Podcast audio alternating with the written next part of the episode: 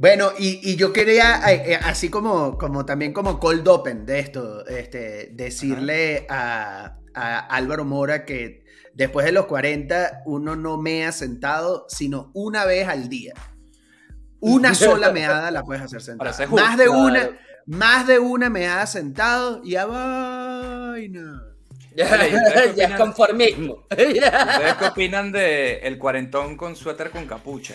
Tengo entendido que eso no se puede usar, weón. Que esa vaina ya te pone en la categoría de violador de menores. a mí me cuesta dejarlo.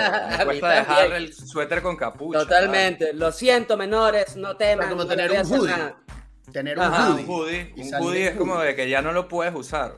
Incluso había un meme que después de los 30 no se te ocurra, Iván. Pues hablando de suéteres, debo comentar, debo confesar aquí que hoy llegó mi pedido de Amazon con eh, mi último suéter tejido de botones. ¿Sabes? Ah, Profesor así como Kurt Cobain. Por favor, producción. Ah, mira, hablando de Kurt Cobain, Mi amada, mi amada productora aquí. mi gran esposa y asistente. Es la temática de hoy. Estamos curcobeinzosos hoy. Mira. Ah, mira, pero uh, Mora un blog ahí. Mira, un blog de New York. Te, tengo que pasar yo mi playera y te la pones debajo de ese suéter. claro. Y ya te lanzas. Coño, ¿y yo qué puedo hacer para estar al nivel? y José David se vuela la cabeza con una escopeta. Nunca, nunca estarás a nuestro nivel. Listo. Bromas de suicidio. Pero bueno, empecemos, José David. Lánzate. bueno, muchachos, la verdad que estamos jodedorcitos, pero yo quería traer un tema esta semana aquí a la Locademia Cuarentones, que, que lo, lo, llevo rumiando un poco desde hace tiempo. Y bueno, estuvimos discutiendo cómo se puede titular, pero al final quedamos en que vamos a hablar de la verdad. La verdad. imponente. Hoy se va a revelar la verdad. Hay que confesar porque, bueno, la verdad por delante, todo fue por puro clickbait porque sabemos que ustedes, cuarentones de la logia, están metidos en internet constantemente en búsqueda de la verdad, del significado de la vida, de algo que les haga recuperar las ganas. Como Manu Chao, ahí, ¿verdad? mentira, mentira. Aquí la tenemos. Aquí está, señor. Está, aquí está para ustedes. Yo lo tengo también un papelito aquí guardado con la verdad, no lo voy a enseñar al final del episodio. Si se quedan hasta el final, diremos cuál es la verdad, pero también por favor suscríbanse, ¿no? Denle un poquito de cariño a nuestra Locademia Cuarentones, ¿no? Por favor, y un like y compártanlo. Mándale este video a alguien que lo haga enojar.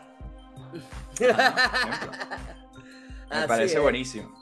Entonces, bueno, muchachos, yo, yo lo voy lanzando ahí y a ver si ustedes están de acuerdo conmigo. Yo siento que es algo que me está pasando a mí. Yo no sé si es una cosa que les pasa a ustedes también. Pero yo cuando era más joven, cuando era adolescente, cuando era niño, yo tenía muchas preguntas de, muchos temas de la vida. Y yo pensé que cuando fuese mayor, yo iba a tener la sabiduría para saber, ah, yo más adelante sabré las vainas como son. Después de que haya estudiado y leído y tal, yo sabré y tendré la confianza de conocer la verdad de muchas cosas. Pero hoy en día, yo siento que no sé nada. ¿Qué quiero decir con esto? Hay muchos tópicos del día a día. Ahí sí, Sócrates. Pero mira, como, como aprendiste el significado de la palabra tópicos. Oye, ¿cómo ah, tu vocabulario? O no, o tengo una chuleta aquí en la mano. Nunca lo sabremos. Esas palabras esdrújulas que lanzas así, sin más. Esdrújula es una palabra esdrújula, ¿saben eso? Bueno, entonces yo quería eh, hablar de varios temas. Podemos, ustedes me pueden decir otros temas donde lo sientan, donde lo que tú creías que era verdad, ahora ya no estoy tan seguro. Hay cosas que hace un par de años yo pensaba que eran eso de vainas así. Ahora tengo como dudas. Creo que tiene que ver mucho con redes sociales, tiene que ver con la pandemia y quiero que le dediquemos un, un buen pedazo de este episodio al señor Joe Rogan, que también creo que tiene mucho que ver en, en, mi vida de casi pre y post cuarentón y que me ha, me ha hecho hacerme interrogantes en su podcast y bueno, no sé, no, no veo mal sacar este tema ahora porque yo siento que nadie sabe nada ahora mismo. ¿Ustedes sienten que saben las vainas como son o, tienen muchas dudas?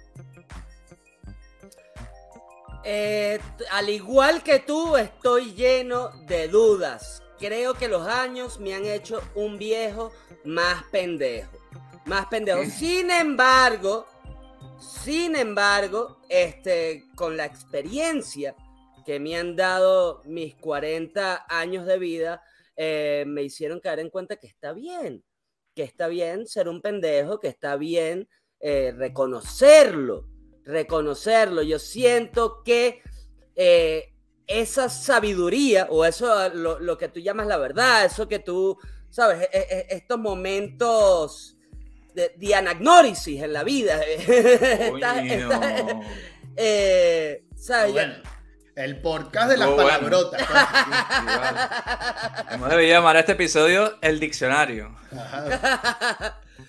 No, coño, pero sí siento que uno de los grandes eh, aprendizajes eh, es eso, el, aprender, me lo decías tú hoy más temprano, José David, el aprender a rectificar, a reconocer los errores, a reconocer que uno no lo sabe todo y aprender a lidiar con ello.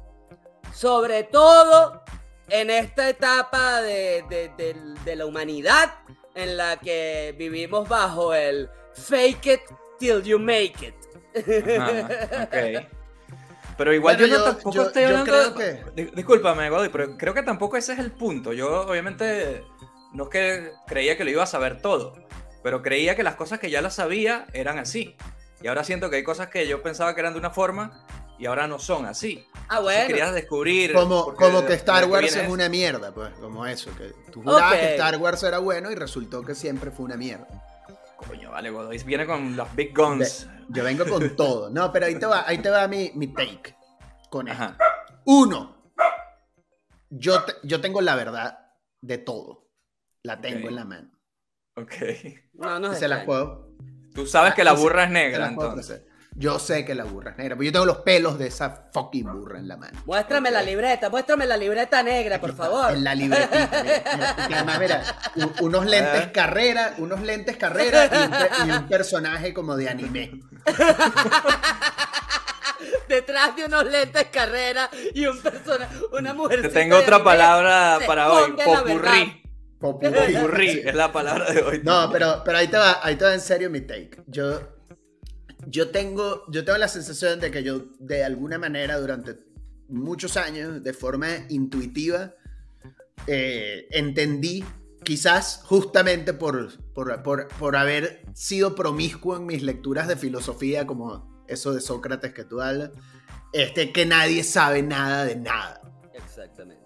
Este, y eso siempre me hizo un joven bien bocón, este, cuestionador de todo, me metió en problemas, me generó que me votaran de un colegio y es una actitud que toda la vida me ha acompañado de, y, que me hace a mí quizás este, de manera que, que, la verdad es que con la edad he ido controlando y lo hago más con mis amigos y cada vez menos con desconocidos y lo hago solo con confianza de que yo siempre digo lo de que yo digo lo que pienso de que yo digo lo que pienso y no me importa tener opiniones eh, y expresarlas aunque sean locas aunque sean extremas aunque sean la contraria de lo que dice todo el mundo este, porque yo estoy seguro que, que, nadie, o sea, que nadie sabe realmente la verdad de nada de lo que está pasando. Eso, eso es una cosa que, que a mí me queda clara. Y lo cómico, y lo que siempre me he dado cuenta, es que la manera en la que la gente responde a esta actitud mía es más bien creer que yo creo que lo sé todo. O sea, y la gente reacciona mucho a mí como, no, es que ese dicho cree que lo salvo la gente que luego ya me conoce y que entiende que yo simplemente estoy diciendo lo que sea que me pase por la cabeza este, en el momento. Pero tiene que ver con eso que tú dices tal cual. Por eso a mí me gustó mucho el tema que cuando lo propusiste, porque en, creo que es una cosa budista que dice que la verdad es una sola, ¿no? Y los caminos para llegar a ella son infinitos. Entonces, este, y yo creo que por ahí va un poco la cosa. Que estamos todos, este, alguna vez, bueno, se lo puse así a Mora en, en un video, eh, creo que en un video que por ahí está en el YouTube, que te lo mandé, se los mandé a los dos, creo. Que uno es como un ciego Este, y, uno va lanzando estas ideas y estas opiniones de la vida, como el ciego va lanzando el bastoncito para ver, para ver en cuándo se tropieza y cuándo no. eso es lo que yo creo.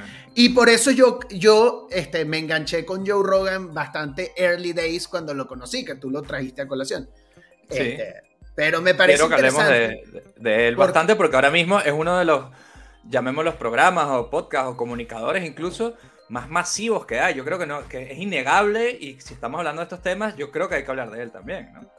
Bueno, tengo yo entendido que eh, Joe Rogan no solo es el podcast más escuchado de Spotify en el mundo, el otro día alguien me pasó este dato, sino que el segundo, quien sea que le sigue, no tiene ni el 50% de sus, de sus listas. Nosotros poco a poco vamos a ir para allá arriba. Ahí vamos, ahí, ahí vamos. Siempre y, cuando, siempre y cuando yo me recuerde de subir el audio cuando me lo manda. pero, pero bueno, o sea, fíjate que yo, yo siento que yo estoy ahí, Ortiz, quizás este, eh, eh, sería interesante ver, eh, porque yo creo que yo igual, pues yo creo que es innegable que uno tiene esta cosa que le llaman el sesgo cognitivo, que uno eventualmente se cree ciertas cosas o asume que ciertas cosas son verdad, porque es sano para tu cerebro, como este, eh, pretender que, que, que, que, tienes una idea de qué coño es lo que está pasando. Tanta duda cansa también a veces. Sí, sí, sí, como dicen por ahí, el autoengaño es la clave del éxito. No sé, eso no sé, Ortiz. Y de la felicidad. Cuéntanos de tus verdades, de qué, de qué se te derrumbó, aparte de esa No, no. Tampoco es un tema de, que, de que haya habido una gran revelación y tal, pero yo siento que hoy en día a veces tengo momentos de desconfianza, y a lo mejor es sano, ¿no? Como estamos diciendo, pero tengo momentos de desconfianza donde digo, coño, yo le he dedicado tanto tiempo a creer una cosa que ahora imagínate que no sea tan así como uno creía, ¿no? Y yo creo que un ejemplo claro que a lo mejor puede ser polémico, que podemos sacar aquí a la mesa ahora mismo, es el tema de, todo el tema de la pandemia, del COVID, las vacunas, etcétera, ¿no? Donde yo siento que sí un poquito me han engañado, no al, no al 100%, en plan negacionista de muchas cosas, pero sí siento que la información que me llegó en su día fui un poco manipulado por ella, ¿no? Entonces, si bien no es blanco y negro todo, sí siento que yo, que leía mucho data en ese momento, ¿no? En 2020, leía mucha data, cosas científicas, creía, creía que estaba al, al día con esos temas, al final tampoco sabía un coño y tenía ese sesgo, ¿no? Estaba siempre como siguiendo una carroza de una cosa y yo me las estaba dando del gran informado y ahora hay cosas que me, que me generan dudas, ¿no? Por ejemplo, yo me vacuné, al mes y pico estaba ahí enfermo con COVID otra vez. Entonces, ¿qué pasó? Yo pensaba en una cosa y luego fue otra. No sé si ustedes, em, empecemos hablando de ese tema pandémico, si sintieron algo así durante estos dos años y pico que, ha durado esta vaina. Este, no sé, pero yo creo que en esta onda de, del autoengaño y de estas mentiras que uno se dice para sentirse mejor consigo mismo, eh, me gusta pensar que porque me vacuné cuando me dio COVID no me mató. No te es, como, es, como la manera con la que lidio con, con ello. Y me parece bien, yo también pensé igual que tú, pero sí sentí, ok, pero eso no fue lo que me dijeron. Me dijeron que no me iba a dar, entonces ¿por qué coño madre me dio? Me, no, sentí un poco... A mí nadie, a mí nadie me dijo, oye, pero, pero también hay, hay, una, hay una cosa eh, que rayan de, ¿sabes? en el engaño y en tu falta de información. O sea, el que no hayas buscado bien o que te hayas creído la, le hayas creído al primer pendejo eh, que, viste en Twitter. No, pero, pero, nunca era que es que no te va a dar. no, estás equivocado. yo no sé. Yo que sí investigué a fondo, pues sí veía que no, pero que reduce la, eh, los efectos. Pero eso se fue dijo más adelante. No, pero sí, lo que pasa es que, bueno, pero, pero es que yo creo que, bueno, uno, de entrada, la forma en la que Mora lo plantea es como, claro, el, es que es un clásico de la era moderna, es, yo, yo sí leí, yo, yo, mi opinión está basada en los estudios correctos. No sé Estabas enterrado en unos papers ahí, Mora, me imagino. La gente siempre. Yo, yo tengo otros datos. El, el, clásico, yo tengo otros datos de internet.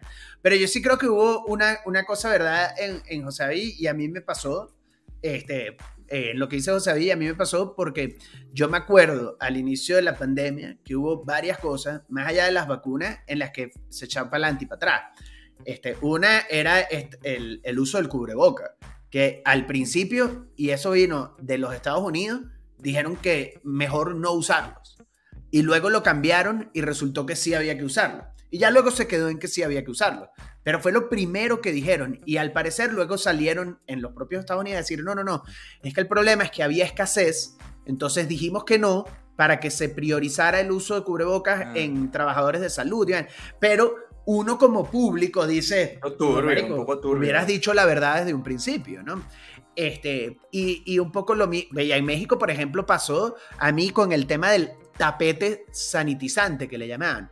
Marico, un, un, pedazo de tapete con un charco de algo ahí que luego tenías que pisar. Cuando a la semana que lo pusieron se sabía que eso no servía para un coño pero te das cuenta que había un interés de autoridades de que hubiera una sensación en el público de que se está haciendo algo para frenar la pandemia. Entonces era como, tú has huevonada, la mayoría de la gente les sabe mierda y se cree lo que sea que venga del Twitter oficial de tal lugar.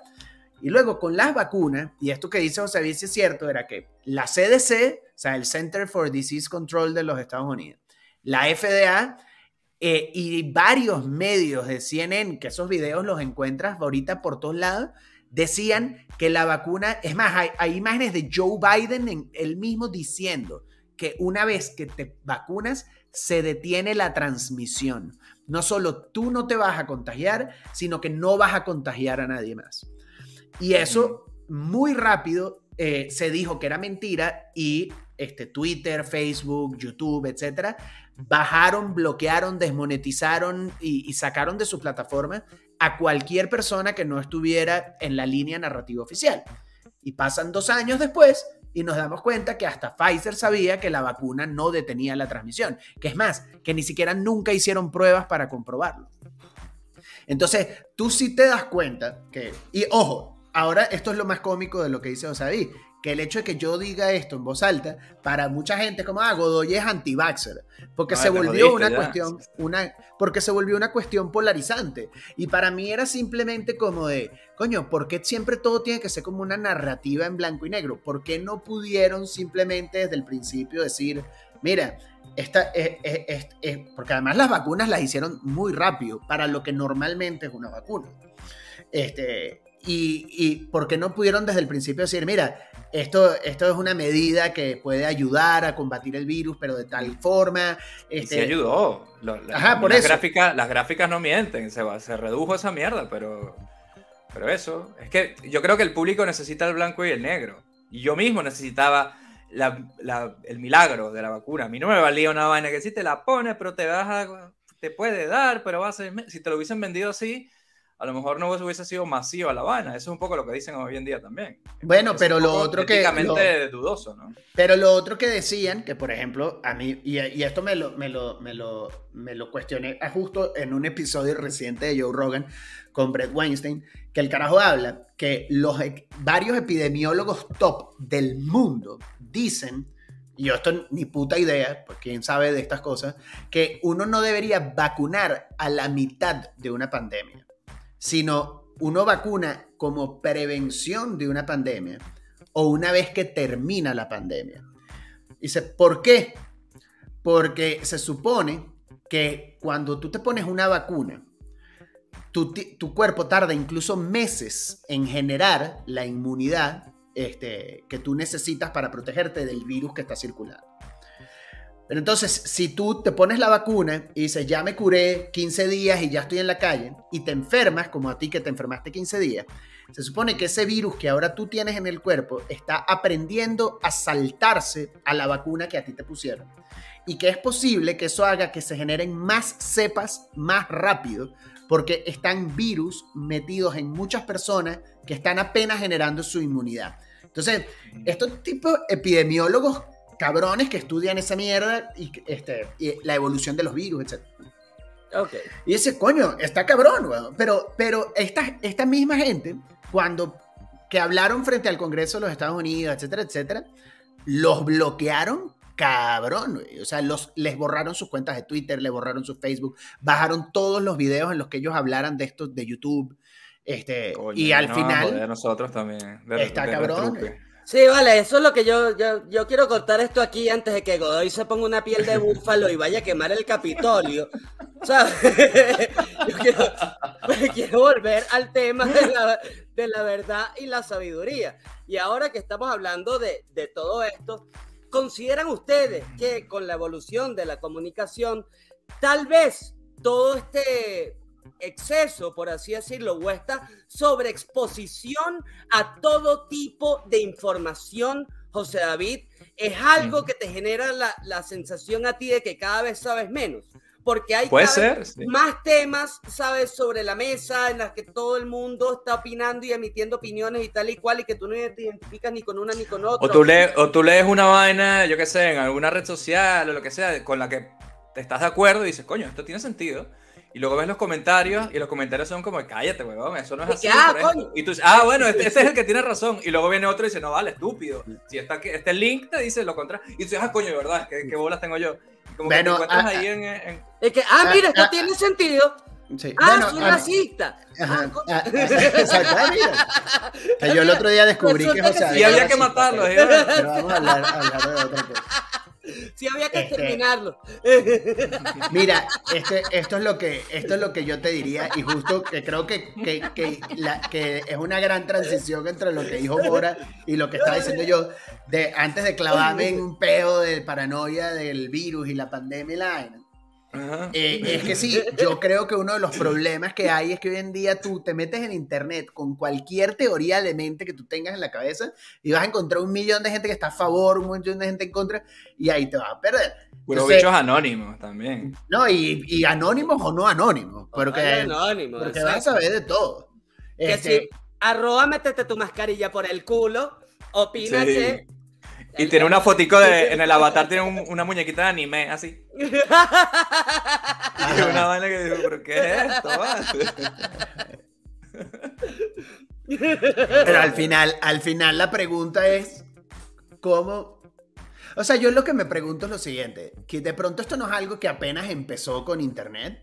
Simplemente Internet es la versión más visible y extrema de esta realidad. Es decir, tú cuando ves, porque en Estados Unidos, y, me voy al, lado gringo, pues siento que es más obvio que en América Latina, pero en Estados Unidos, si tú prendes las noticias, tú tienes Fox News por un lado y CNN por el otro. Y tú sabes que Fox News son los republicanos, conservadoras, no sé qué. Y que CNN son los demócratas, liberales, no sé qué. Aunque, que, que, o como ellos se llaman, los neutros. Este, y, y entonces, lo que tú haces es lo que yo creo, lo único que te queda por hacer en internet, en CNN, en, la vida es ver si hay un tema que a ti te interesa. Uno, si el tema no te interesa, ni lo investigues. Déjalo de ese tamaño. Dos, si, un, si un tema te interesa, investiga, pero investiga un lado, investiga la opinión opuesta, por decir, y luego tú usando tu sentido común quédate con algún en el medio. Eso creo que es la Menos común de los sentidos, como dicen por ahí. Pero sí, o sea, ¿sabes lo que pasa? Que también hay un tema de que nosotros, bueno, a lo mejor en un futuro episodio hablaremos de la religión o alguna cosa así. Este, pero sí que es verdad que uno como que quieras o no necesitas como creer en algo, ¿no? Y es difícil ser tan imparcial, saludos a Ignacio Rincón, y, y, y pensar como que déjame poner la balanza aquí, voy a leer un poquito de aquí, me voy formando tal. Es como más visceral. Entonces, son como, son como oleadas. Para mí han sido como oleadas de, de creencia. Yo voy creyendo esto, creyendo esto, y luego no lo creo tanto, no lo creo tanto, y como que cambias de opinión, pero es todo, todo interno. Yo no, yo no me la paso comentando en redes sociales ni nada de esto. Sí. Claro, y el peor que a los 40... te, quedas como, te quedas como que, coño, ¿qué coño creo yo? Y el peor es que a los 40, pensabas que, tenía, ibas a estar más claro en la vida. Iba a estar más claro, exactamente. ¿Qué vaina es esta? ¿Qué me han hecho, weón? Maldito Twitter. Oye, pero José David, hay, algo que, me, que, que, se me vino a la cabeza cuando tú trajiste este tema a la mesa. ¿Vieron ese verso ahí que me lancé?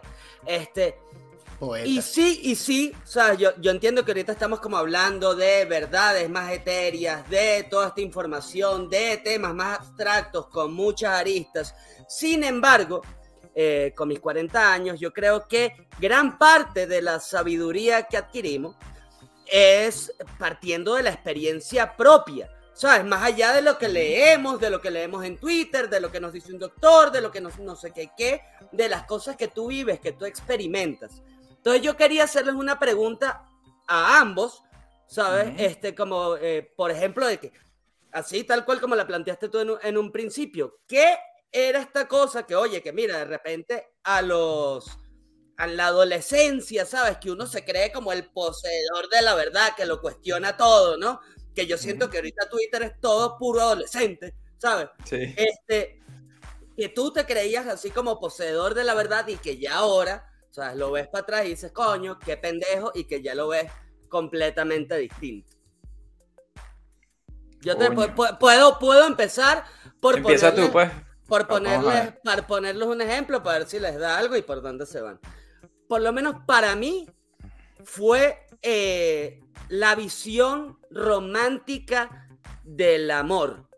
¿Sabes? Esta versión, esta, este pedo de eh, eh, esta, esta, visión romántica que tenemos mucho en la adolescencia, en esto de, del amor. El creer que, mira, ¿sabes? Esta, esta, esta chama que conociste, esta mujer, esta pareja que tuviste, eh, que oye, que fue, sabes, que, eh, que todas estas hormonas, todos estos químicos en tu cabeza te hacen pensar que son para siempre, o que sabes que ya una vez que hubo la conexión, esa vaina va a ser para toda la vida y que con el paso del tiempo te vas dando cuenta que coño, ¿no? Que, eso no es así, que, las relaciones no son un cuento de hadas, que, que coño, construir una relación es algo que requiere trabajo, que es un, trabajo que se hace en equipo, eh, que no todo va a ser de color de rosa, sabes que eventualmente la vas a ver cagando o bañándose y cagando a la vez. el máximo logro. Y, coño, eso eso, eh, por lo menos en el plano, en el plano eh, afectuoso, amoroso, eh, creo que es como de donde uno ¿no? va, va aprendiendo más con, con, la experiencia y con los putazos y con las rompiditas de corazón que le da uno la vida, ¿no? Y, y bueno, ese, por ejemplo, es ah, una de las grandes cosas que cambiaron, o sea, de esta visión de que, ay, no, mi noviecita y que vamos a estar juntos y que de repente te mandan a la mierda, te parten el corazón y, y ya tú dices, ah, coño, mira, no, debí, cambiar Luego estás así diciendo, uno nace solo y uno muere solo, coño. También es otra etapa. y pasas no, no soltero y puteando como cinco años. Pero mira, eh, se me ocurren así dos rápidamente. El, el, primero es como súper obvio, yo creo que es el tema casi que de este podcast, y es que los adultos no lo saben todas.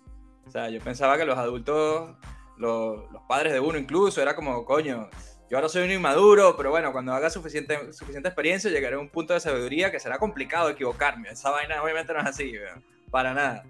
Pero hay otra cosa que, que, sí que me di cuenta que puede ser un poco más sabroso. sabes, discutir. perdón, que el gran Shigeru Miyamoto este, dijo que, que todos este, adentro en nuestros corazones somos niños por siempre pero que con el tiempo este, pasamos tanto tiempo pretendiendo que somos adultos que acabamos por creerlo.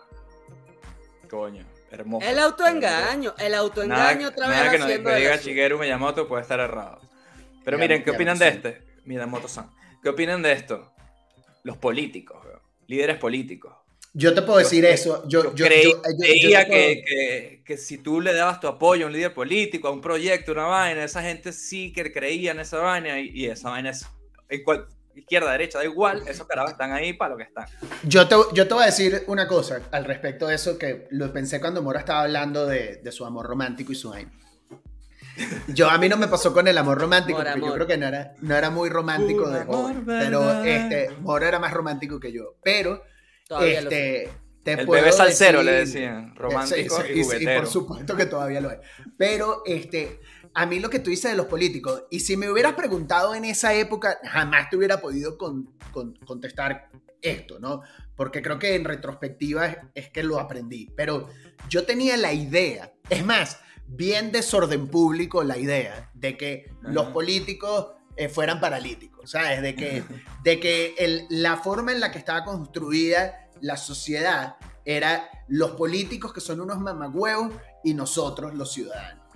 Y a mí este, se me ponchó esa burbuja con el chavismo cuando yo vi que era posible que personas como nosotros, que pensamos que todos los políticos son unos mamagüeos, de pronto dijeran, ah, no, no, no, es que hay algunos políticos que sí son buenos y otros que son malos. Y yo estoy con los buenos, pase lo que pase.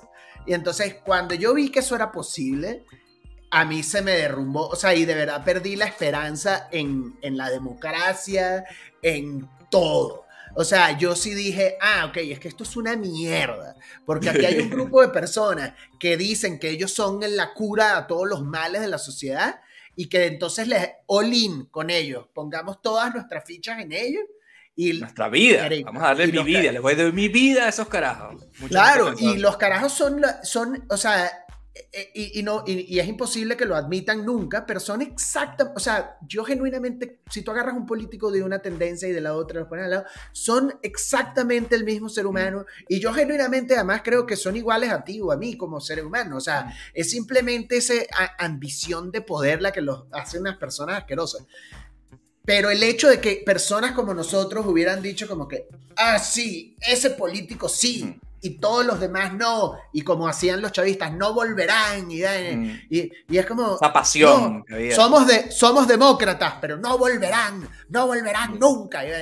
Y, era como, Américo, what the fuck, O sea, a mí eso sí se me fue a la mierda con Venezuela. Mm. Y quizás fue bueno.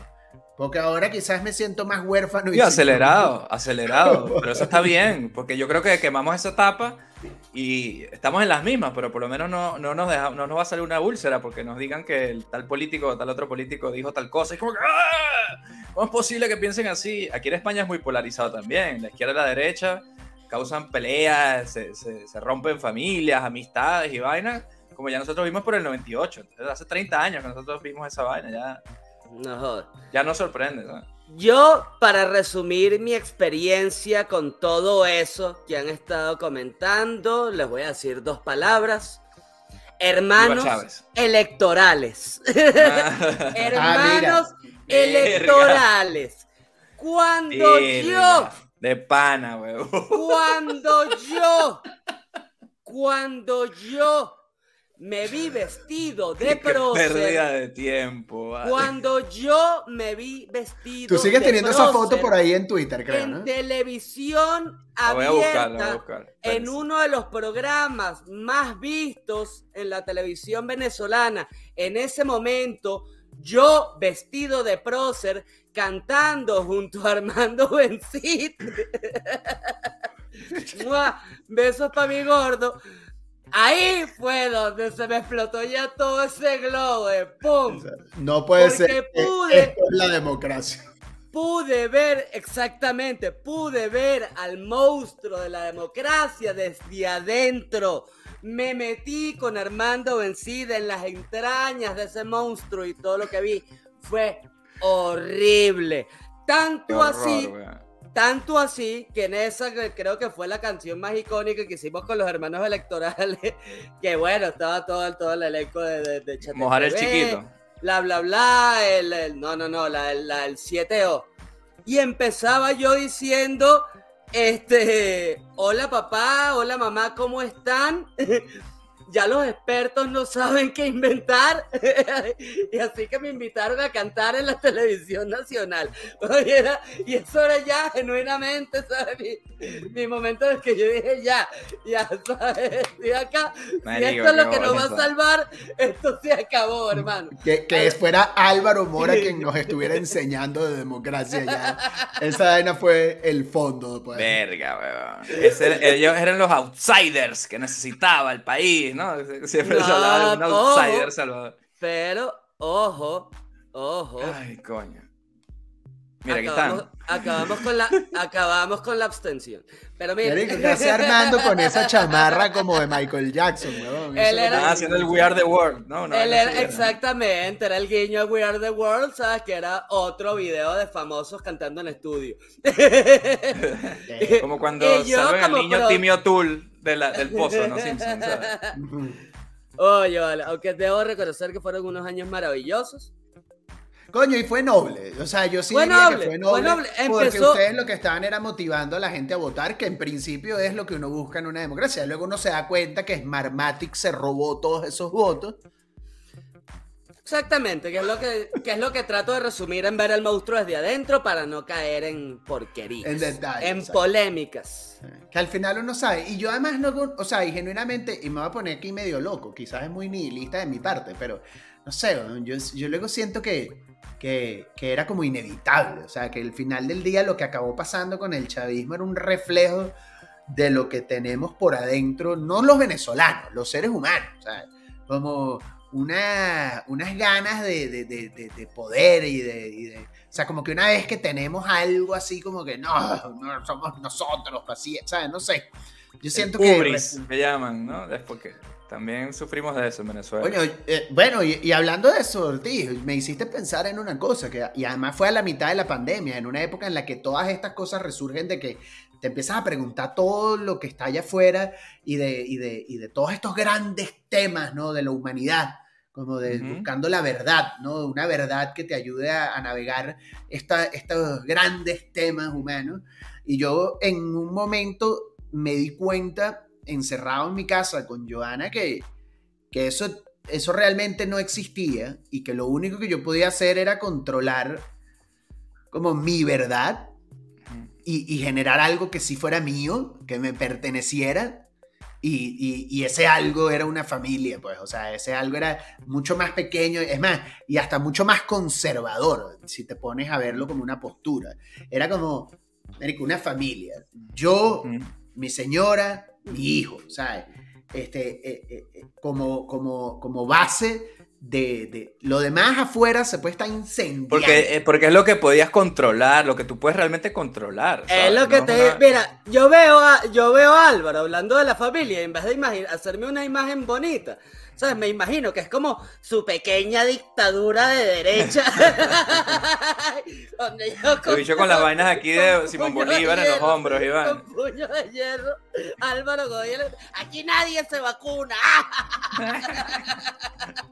Cero, y, y ojo, cero es la realidad de lo que pasa en esta casa y en esta relación. en serio. Bueno, Yo- obviamente. Déjame imaginarme lo que ¿Qué vas yo quiera. Claro, claro. Esa es mi verdad, respeta. Esa es tu verdad. Eso te iba a decir. Es tu verdad. Y yo respeto. Ah, bueno, que esa es la otra de hoy. Que entonces hay gente Ajá. que tiene su verdad. Y es Ay, está jodido, sí. Sí, sí, sí. huevón, chicos. Sí. Ojo, ojo.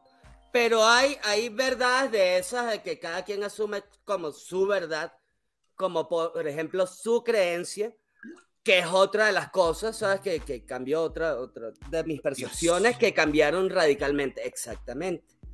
Y es el acercamiento con Dios o con la fe.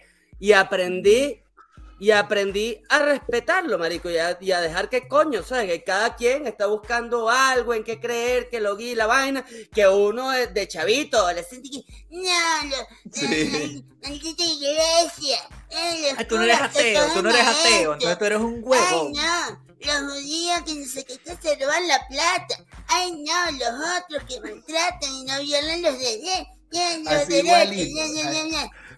Mora, estás ¿Qué imitando a la humanidad. Que los Es- judíos se roban la plata, dijiste. Ah, no, no, no sé. Yo no sé qué te. Sé tu verdad. Sí, sé tu decir, verdad. Bueno, Yo, yo lo único que sé es Estaba poseído. Me robaron estaba unos poseído por una. Estaba por- poseído por una adolescente. Por una adolescente antisemita. En ese momento. Pero coño, ¿sabes? Y ya después, weón. Ya después que, uno crece, que uno madura, que, y uno ve lo que representa la fe para las distintas personas en sus momentos de crisis y todo eso, ven, coño, uno entiende que hay que respetar. O sea, es una de las grandes enseñanzas, ¿no? Que nos, que nos da la vida, y que nos dan los años, es eso, el aprender chamo, a y- respetar. Y una cosa también que, que además. Y que está de pinga, porque nos la vienen inculcando de chiquito. Respeta a tu mayor, respeta a tu mayor, y no, es que cuando sea mayor, aprende a respetar. Que te respeten, que es otra cosa También, distinta. Pero mire, lo, lo hablaba con, con estos panas de Su Cine Millonario, próximo episodio de La Vida de Brian en su podcast favorito, hablando de la religión, este, de que, de que eh, si hablamos de esto, ¿no? De cómo la religión, esta película se burla un poco de la religión y que mucha gente se sintió ofendida y la quisieron prohibir porque era gente que seguramente ni siquiera había visto la película y no sé qué, ¿no? Entonces eh, empezamos a hablar por ahí y era como, al principio el tono fue así despectivo, no, no así como hablabas tú, pero un poco despectivo. De que... que no, judío, no, no, déjame. tu cadena, cadena es, es religiosa, que tiene. Ah, es la de la Virgen de Guadalupe, ¿no? La de Guadalupe. Oye, una de esas experiencias que, que viví a mis 40 años, que fue formar parte de la peregrinación eh, de los mexicanos a la basílica y que, coño, me pareció algo muy bonito. Las cosas que son para que, uno disfruta a los 40. Una abuela. ¿Qué opinan, ¿qué opinan de esto entonces? Ir, en mi bicicleta viendo como un señor que va arrodillado seguido toda la familia y yo, ay, mira, qué lindo como cree. Lo respeto. Mira, escúchame, escúchame. Lo tolero. Nosotros empezamos con el tono de burloncito. Como que si los ateos tenemos más eh, superioridad moral y no sé qué. Pero yo lo que le dije ahí, a mí me salió del alma, fue que coño, marico. Yo no estoy seguro de que si todo el mundo fuese ateo como yo, el mundo fuese, sería un lugar mejor. De hecho, lo dudo bastante. Creo que habría un poco de seguidores de Herbalife. Sería una vaina horrible, ¿sabes? Un poco de, de carajos viendo Sasha Fitness todo el día, sin, sin, sin, rumbo en su vida, ¿sabes? Entonces, no será, o sea, yo no puedo no ser ateo, pero no, pero no, no es la alternativa, no lo recomiendo para la humanidad, ¿sabes? No, yo no, yo no sé si lo recomiendo o no, pero a mí me parece que eh, también el ateísmo este, de, de años te deja en un lugar complejo, como dice Mora, con el tema espiritual, porque sin lugar a dudas hay veces en las que este, buscas la espiritualidad en cosas que son equivocadas, como las drogas, por ejemplo. Este, hay gente que busca las experiencias psicodélicas o volverse mirar en drogas como una persecución de un sentimiento de pertenecer a algo más grande que el mismo. y, y, es, y, es, real, porque te sientes vacío. Este, si te sientes como que, que nada pues tiene nada esto, que ver. Esto, esto es lo que hay, ya nomás. Esto es. Te quedas con pero, esa actitud, ¿no? Pero lo que yo, lo que yo sí creo que, que irónicamente los ateos pueden caer ahí, eh, que es lo que es jodido con las religiones, es lo, la parte del dogma. Este, una cosa es la fe y otra cosa es el dogma. El dogma básicamente dice que si tú no aceptas esto, eres un infiel. O sea, tú tienes que aceptar esto sí o sí. Este, y, incluso fíjate que en la pandemia vivimos un dogma científico, que era el de tú tienes que aceptar que esta vacuna es lo mejor. Y, hay gente que, por, por la razón que fuera, desde el lugar en el que ellos vivían. Hay gente incluso que venía de una experiencia en la que alguien de su familia se vacunó y tuvo un efecto adverso a la vacuna que lo, incluso los mató. Este, que eso pasa con cualquier vacuna. Entonces, y que, y que, y que hubiera cero empatía con eso, porque la mentalidad era de dogma. Era de... Y no porque lo viste en, en eso, como dice, no, no, no, se no, te enterraste en papers, como hizo Mora aquí, que estuvo Ajá, no, se, no, eh, no. investigando semanas. en el semanas, laboratorio. sino porque lo viste pruebas. en una cosa de WhatsApp o te lo dijo alguien que podías respetar más o menos. O sea, tampoco te- era una cosa muy frágil, ¿no? Era, un. Era una, cosa frágil. era una vaina muy des- una reacción muy desmedida para una cosa que su, su base no tenía demasiado sustento. O sea, Y fíjate que yo sí creo que eh, en- a propósito del tema de la verdad, eh, el dogma es eso, el dogma es una verdad absoluta que todos tenemos que aceptar porque sí, no la puedes cuestionar, porque en el momento en el que la cuestionas se descae, como cualquier verdad. Entonces, va, va- va un poco por ahí filosóficamente hablando en esto que estamos diciendo de, de que quizás, quizás, o sea, más bien lo que está pasando con la edad es que te estás dando cuenta este, que Sócrates tenía razón, pues, básicamente. ¿sabes?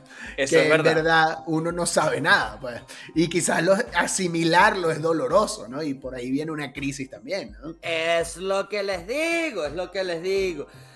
Este, este, el autoengaño y, lo, y uno de los, grandes, de, los grandes aprendizajes, ese aprender a reconocerlo y aprender a hacerlo con buen humor, ¿sabes? O sea, con, con buen ánimo. Y yo sé que Álvaro lo va a odiar, pero otras de las grandes cosas, otras de, la, de, estas grandes percepciones que cambiaron en mí con la edad fue la percepción de la terapia. De la terapia. La terapia. Ya ni, estás haciendo terapia. La terapia que para, para los ateos. Pero ya la, ya la hizo y se la puede echar de que la hizo. Para toda la vida. Para toda la vida vas, a joder. La, terapia que para, para ateos cristianos como, como Álvaro y José David. era cuestión de loquitos. Era, era, era cuestión de loquitos, de, hombres, de, débiles. De, de mujercitas débiles. Pues no, pues no, con los años. Y sí, otra parte importante de, la verdad, más, más, allá de ser poseedor de la verdad, ¿sabes? implica la sinceridad, la sinceridad y el ser sinceros con unos mismos. En la terapia, si tú vas con todo este ánimo, con todo este ímpetu de ser completamente sincero y transparente, pues aprendes a reconocer los errores cometidos, todas estas veces que te has autoengañado pensando que así vas a ser feliz y exitoso. Y mire, y aprendes a lidiar con ello de una mejor manera y al final terminas por crecer como persona. Ojo, yo no, yo no lo niego, porque antes la, la alternativa era como este meme, ¿no? Estás deprimido en los años 40 a lo mejor necesitas una lobotomía y esa era como la opción, o, lobotomía o terapia, no, hay puntos medios, ¿no? Qué, asombroso, qué asombroso que haya lo... Que por cierto, si, si, tienen eh, eh, Amazon Prime Video, este, hay una serie que se llama Lore, así, eh, L-O-R-E. Ah, sí, sí. Loro en inglés. Lore, Lore. Como Lore, como la amiga Lore. Como Lorena. Ajá, y que, que, viene como de folklore, ¿no? De, de lore, folk, lore, ¿sabes? Eh, eh, y el lore, este, hay un episodio en el que hablan de la lobotomía, Ortiz, y te cuentan un poco el, la, demencia que fue a quien se le ocurrió y la peor demencia que fue que la gente asumiera que esa vaina servía para algo. Y peor aún, la canción de Shakira. No fue culpa mm. tuya, ni fue culpa mía, fue culpa de la lobotomía. Era la monotonía, ah, Álvaro. Ah, perdón, perdón. Álvaro. Déjame anotar eso para hablarlo con mi terapeuta. Mire, y ustedes le echan bola una vez los Beatles, eh, creo que fue a, a John Lennon que le entró la idea de, oye, si nos hacemos la trepanación del cráneo, que nos abrimos aquí y sacamos toda la, la vaina, el tercer ojo y tal, y estuvieron a punto, pero tenían que estar los cuatro de acuerdo con, con lo mismo vaina. Al final no se pusieron de acuerdo y no lo hicieron. ¿Qué les parece si nos hacemos una trepanacioncita aquí, nos abrimos un huequito aquí, abrimos el tercer ojo y por ahí a lo mejor descubrimos la verdad? ¿Qué, qué les parece? O esperamos a los 50 mejor para eso. A los 50, yo digo. por, para por lo menos dejarle. No sé si el seguro de vida se cancela si hago esa estupidez. por lo menos que le quede a mi familia el, futuro garantizado. Pues yo prefiero abrirte las nalgas y ver, y ver qué sale ahí. A propósito, a propósito de la verdad. Y otro otro de los grandes aprendizajes a mis 40 años, viendo a eh, este sexólogo, ¿vale? Ruso-argentino, Norberto, al, maestro Norberto. chamo, pero sobre, en esta sobre los peligros, los peligros, oye, gran, gran, gran verdad, gran verdad que les voy a revelar. Los peligros del sexo anal el sexo anal. Ustedes están ahí como unos loquitos, yo los conozco. Yo los conozco, ustedes están como unos loquitos, idealizando el sexo anal, suplicándole a cualquiera de sus parejas que les dé el chiquito, que tal igual, que en esta ocasión especial, que se acerque el Día de los Enamorados, buscando, persiguiendo el sexo anal como unos desgraciados. Pues no.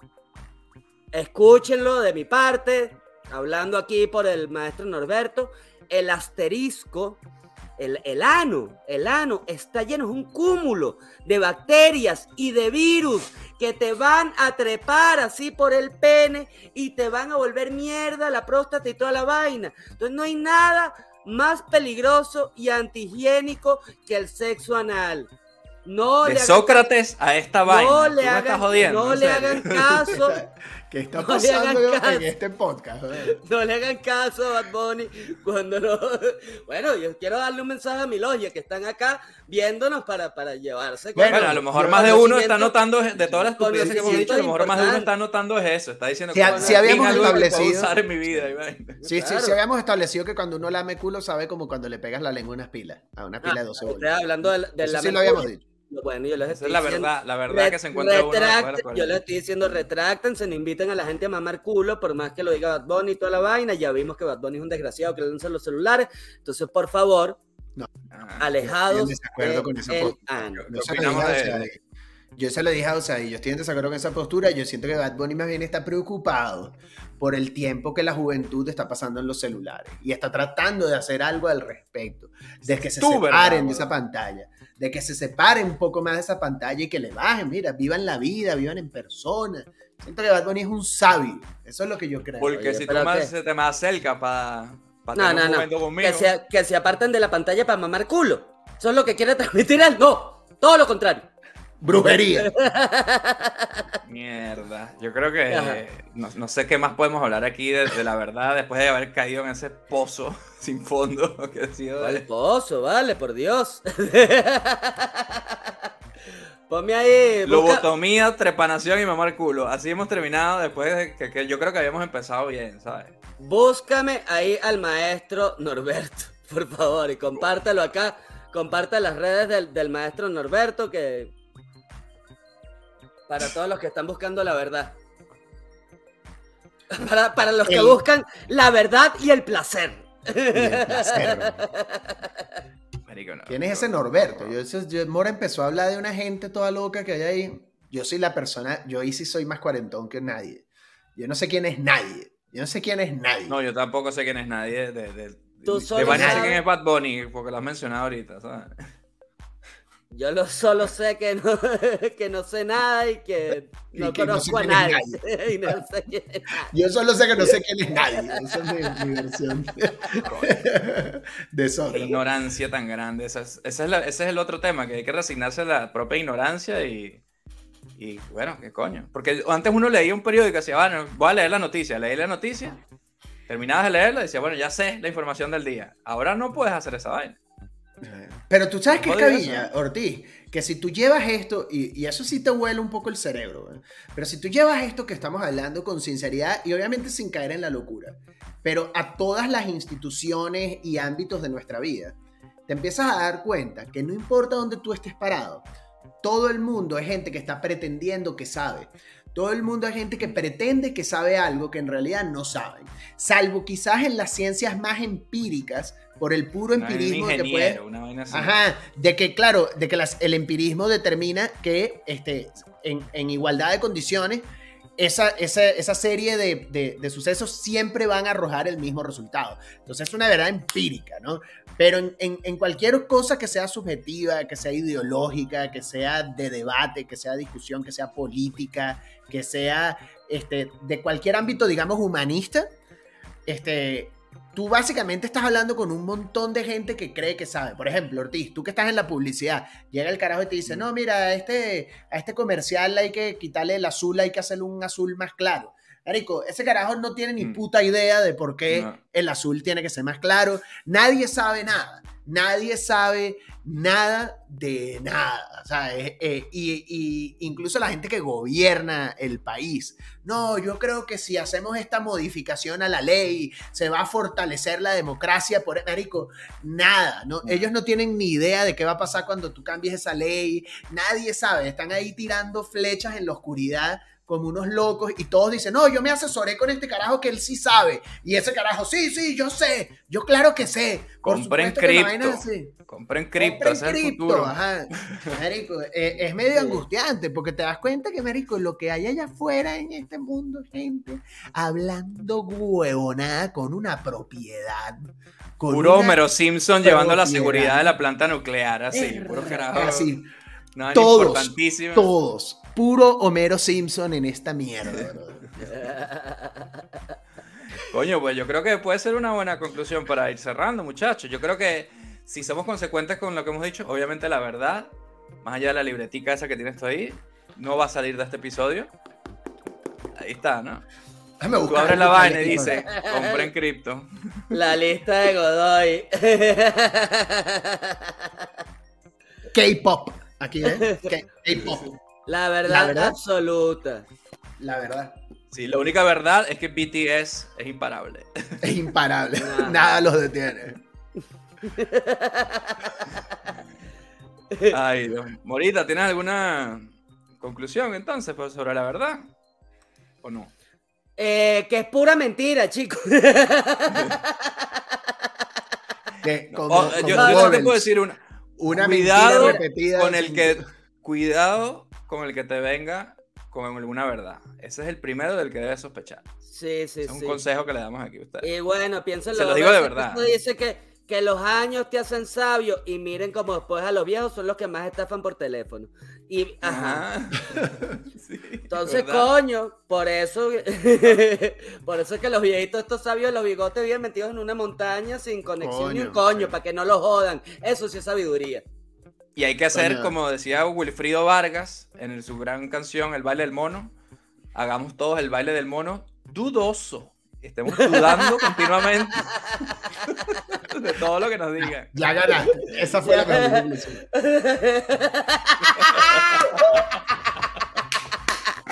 ¡Llévatela, Wilfrido! Llévatela. El baile del mono.